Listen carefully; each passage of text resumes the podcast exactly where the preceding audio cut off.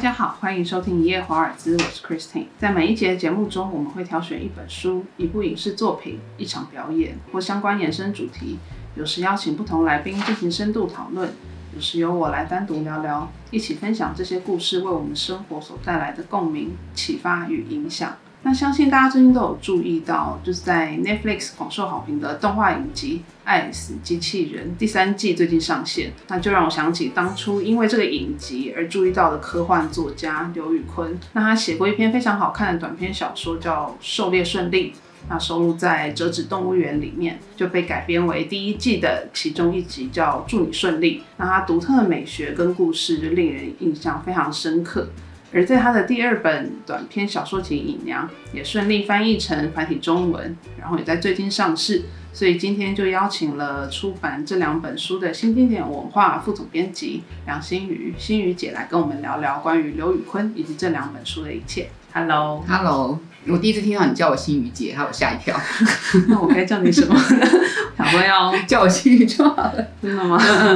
在进入正题之前，想先问问，就是因为像你们平常也没有出很多的呃科幻小说，嗯，就就我的观察来讲啊，对，那是因为科幻小说在台湾比较难卖的原因吗？还是因为你们本来就没有很想要往这个方面去做？这个事情其实很多层面，一个是呃新经典是一个很小的出版社，我们一年的出版量是大出版社一个月的出版量。所以在这个状况下，我们做书，坦白说啦，其实就是做我们比较有感觉的，没有什么道理不道理，就是没有选进来的书，不见得是不好的书。这第一点。第二点是我们自己也不觉得我们对于科幻的这个领域其实有什么专长。那当时我们注意到刘宇坤的东西，坦白说是因为他得奖，跟他把《三体》呃翻译了之后，让《三体》得到奖这件事情。所以刘宇坤呃这个写作者。跟他的作品，我们当时非常的好奇，嗯，然后《折纸动物园》无疑的是好感度非常好的一个故事，很好看。对，所以呃，我们当时有一个感觉是，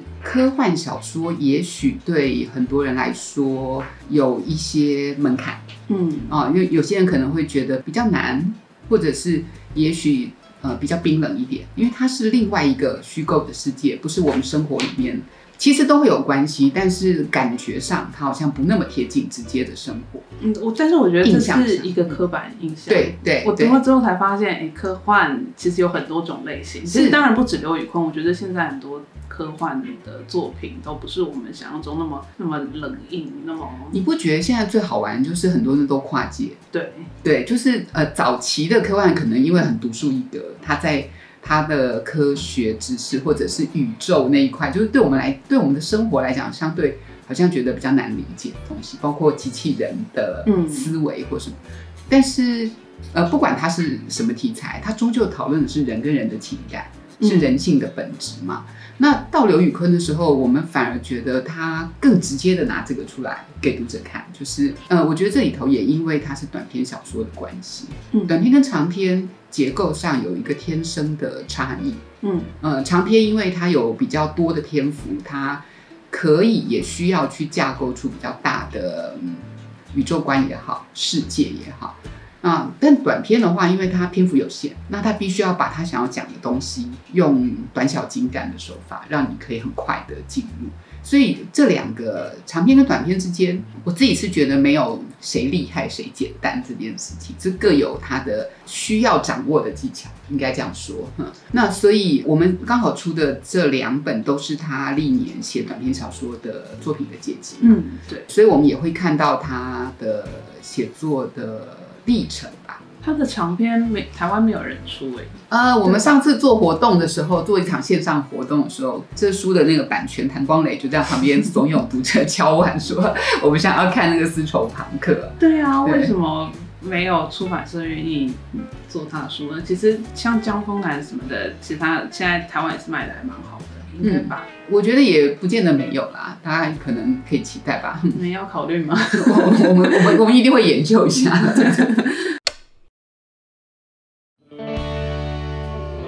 其实刘刘宇坤，嗯，我在不知道他之前，对他没有了解之前，不算有太强烈的印象。可是，在看了他的一些背景，你会觉得他真的是一个很不可思议的人。我觉得他一定一定是一个非常非常聪明，而且你看他的书，他一定是读了非常多的东西，然后加上资料，而且这些东西之前都是很深的，也是很偏的。简单说，他就是一个学霸，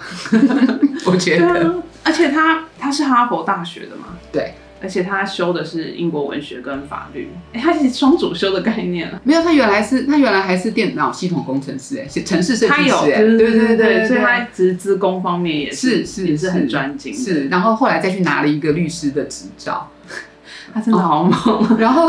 然后你知道他有呃写写短篇小说，我那时候算了一下，他的平均呃持续很多年哦，平均每一个月产出一篇。哦天哪，一个他的他已经那么忙，然后那么紧密的生活节奏，然后每一个月很有纪律的写出至少一篇小说。而且你可以看得出他的故事，其实他的相关的知识是很扎实的，他感觉是非常非常了解。你知道他不看科普书的，那他的这些他看东西，他看科学论文，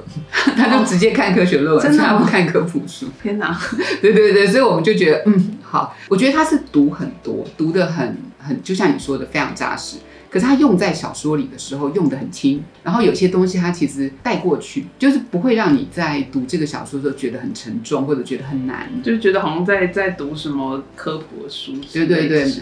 对，没有那个压力，所以而且它奇幻跟科幻的元素是交互使用的，所以相对来说，这个书很多人看了以后会觉得好像哎，跟他以前对科幻小说的印象好像有点不一样，这样对比较亲切这样。而且它历史相关的也是非常他多他非常有兴趣历史的东西，他有什么没兴趣？而且他的文字，其实他的文字在深入文字学这个方面，他也是很很厉害的。而且他不只有单一语言，对啊，那个在隐娘里面，他给我冒出一个冲绳口这种冲绳的方言，对对你知道我们查的多辛苦吗？那个好猛！我心想，他怎么可以就做一个这么偏门？他在美国哎、很辛苦哎，我到后来是问日本朋友，就是对对对对对，因为呃，冲绳本来也不算是日本的领土嘛，它是后来才变成日本，就跟台湾一样，只是台湾对归还回去对，但是冲绳不止一种方言，冲绳口是冲绳的方言之一。之一。对我们本来是觉得应该要，比如讲一个那个编辑上的小事情，就是我本来是会把它翻成平假名来表现，但是后来发现有些句子没有办法翻，找不到平假名是什么，因为这个原因，我还去问了日本人的朋友，然后日本人的朋友因为他也不知道，所以他开始帮我查，然后他查完了一轮以后跟我说，这几个句子真的没有平假名。真的假的？对，所以后来我就把它全部把它换回呃罗马拼音。对，他如何查这个句子有没有平假名？哎，他没有这个问题，你知道，因为他用英文写的。哦，是我们是中文化嘛，哦所以这里头有一个有一个有趣的事情是，因为它整个是都用英文书写，所以像你刚刚提到的那个狩猎顺利，嗯里面不是有狐狸精吗？对，然后我那时候就想说，狐狸精的英文它用什么？就你一看他就写狐狸精，真的吗？嗯，这就是用罗马拼音的。对，对对对，所以你你去看那个呃祝你顺利那个动画里面，你仔细听他，他也是讲他。是这样讲。对。哦，是这样。然后我们还问过他说：“你不担心美国的读者听不懂什么叫狐狸精，什么叫是关公？应该就是是会自己会去查。对他的意思就是说他不在意，大家都不懂。对啊，因为像像如果是西方的文学作品翻过来，其实也都是一个音译。这里有很有趣的观点，是因为我们会那样问，是因为我们觉得我们的文化在西方世界不是非主流。流对，对，那你要你要主流的读者自己为了一个分众的东西去找资料，好像在考验大家的耐心，也就是说增加一些不变性。但刘宇坤不这样想，刘宇坤觉得文化就是。对，只是就英语系国家而言，他们都常常会没有办法接受其他的语言，就是他们没有办法接受外语片下面还有一行英文字幕是一样的道理，对他们来讲，那个是很荒谬的事情。或者觉得是觉得是就是有距离。对，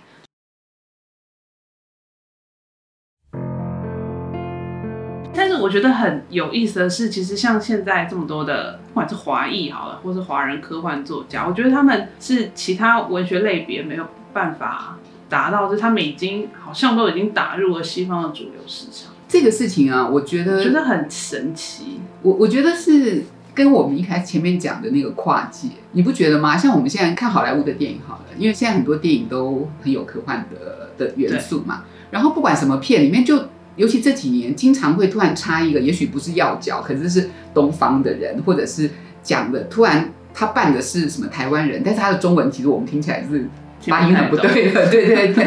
可是 anyway，你就会看到这是一个潮流吗？就是好像呃，原来对他们来说不那么主流的文化，现在开始他们也要也希望在他们作品里面是很多元的。对，因为其实像刘宇坤应该很讨厌别人问他说什么是中国式的科幻，什么是西 西洋式的科幻，而且他很讨厌人家叫他是华裔美国人。他讨厌“华裔”这个字，他就说他就美国人啊。然后对美国是就各各种的对对对对对，而且他其实很霸气，这个霸气没有负面的意思，我觉得其实还蛮佩服的。他就说他写的东西，他是美国人，所以他写的东西就是美国文学。对，我就这样看到，对对对对对，访问里的这一段，因为他也是用英文回复嘛，所以我们在处理那个翻译的时候，看到那个时候觉得就其实很佩服啦，因为我我相信，其实现在在美国非白人。还是要面对，比如说种族的问题，对对，还是很常见的。那虽然观念有在改变，但是并没有到一个完全转换完成的过程嘛。所以一定还是他在，包括他，他十岁左右他就去美国了。他成长过程里面一定也会碰到这个事情，但是他没有被这个事情呃害到退缩，或者是。没有变成一个个性比较暴力的性格，他反而从里面发展出一个他自己站得稳稳的态度。对我觉得这个其实很动人。但但对是这样讲没错，因为其实像呃，其实以电影来讲好了，去美国化这件事情是到这几年对才比较成为一个一个主要的趋势，就是尤其是你看像电影，而且像 Netflix 的主要的脉络也是去美国化，嗯嗯，对啊，就是其实像韩国的像什么的，大家都会越来越爱去看，反而太美国中。心的东西，大家现在都不买单。我们以刘宇坤来举例，以他的年纪来举例，他现在四十来岁，他可是到了四十四十几岁才看到这个这个风水的转换，对啊。所以，嗯，无论如何，现在包括现在在美国工作或者生活的非白种人，我想多少都还会有感受的，一定对，一定有。但是以科幻呃作品而言，它就是一个聚焦在未来的，算一个大部分算比较聚焦在未来，所以未来可能是一个真的是没有什么文化界限或者文化隔阂的一个世界，有可能，所以大家会想要融入各种像像爱死机器人，其实它各种的元素、各种文化风格，它就呈现了一个这样子的一个一个面相，我觉得还蛮还蛮好的。是啊是啊，就是一个很很合理的一个一个想法。我觉得刘宇坤非常开放，就是从他我不知道他怎么样可以有这么好的养成的结果，就是他的成长过程里面有没有经历？具体来说什么理论合理推论应该有。但因为他自己不太谈太多这个部分，比如我们也会看到有一些类似这样背景的人，会用比较伤痛的方式来，嗯，来记录或者是来抒发他的个人的历程。那这样的方式也有其意义，但刘宇坤没有走这个方式。刘宇坤他用了另外一个更没有人可以约束他、更自由的方式吧？我想很厉害。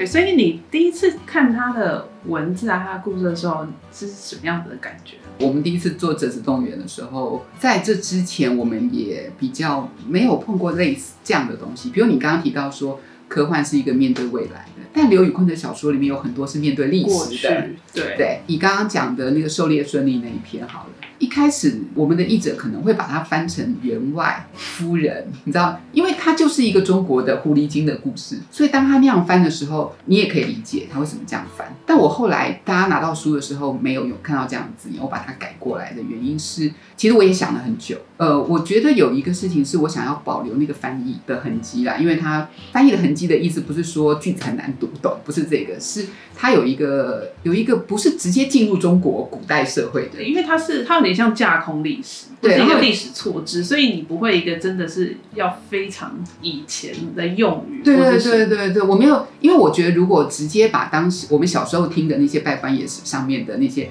狐狸精、员外夫人那些称谓直接放进来的时候，你到后来它变身的时候，你就会跟科技端你就会接不起来。对，就是一个违和。对，在在文体的阅读上面就会接不起来，所以我后来我就退一步，让它稍微客观一点，用用那样的字眼。我就发现，哎，这样的话，那个调性上就会比较吻合。那所以我觉得很好玩，因为找到了这个距离感，就是我们跟文字之间的距离之后，就会觉得好，那我们就可以来感受它其他的东西，就是刘宇坤带给我们其他的东西。如果真的是整个都在过去的话，反而才会有一种奇怪的感觉。应该是这样说哈，我们早期早期可能十几二十年前，偶尔也会看到西方的作品里面会有引用中国的东西，对但是我以我们的角度来看，都会觉得那很不到地，常常是不到地的，或者是他的引用，那也不见得是创作者不用心，可是他可能取得资料或他辨识资料的那个脉络跟我们不一样，嗯所以我们来看就会觉得，嗯，嗯不是这样子啊，就好像我们揣摩其他国家，我们揣摩土耳其的文化，也可能会对土耳其人一看就觉得不是这样子，嗯哦这是难免的事情。所以当他如果我们前面的词汇都用的很中国的时候，你来看这个故事的时候，我就会先想说，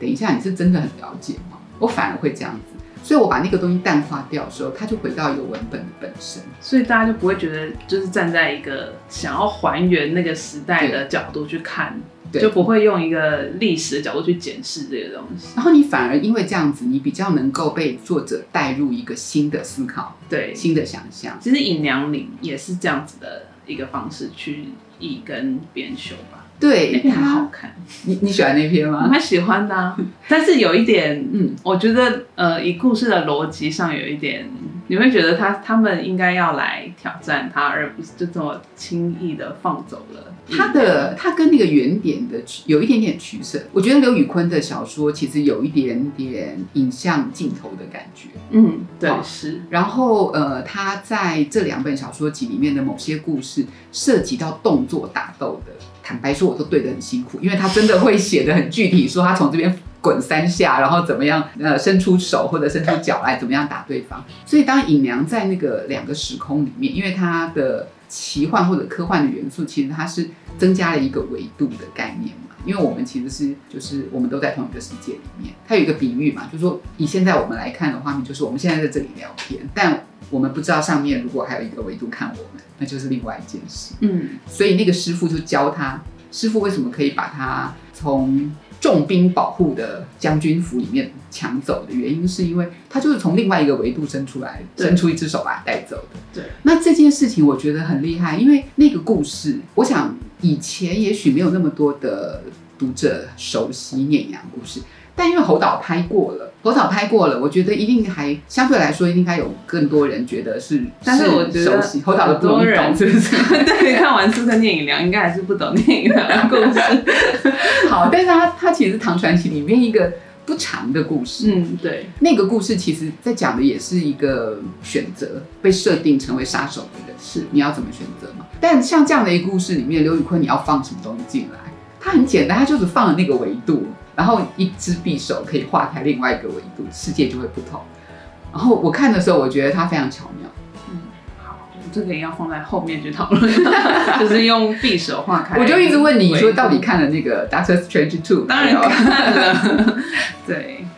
那谢谢大家这一题的收听。那刘宇坤的这两本小说集《折纸动物园》《隐娘》是由新经典文化出版，啊，非常好看，我也非常喜欢。那还没有读过的听众朋友可以去书店找来翻翻。然后也谢谢副总编辑今天为我们带来这么丰富的内容。那如果各位听众朋友喜欢我们本集的内容，也欢迎通过我们的脸书专业叶华尔兹以及各收听平台给予我们建议与回馈。那我们下次再见，谢谢。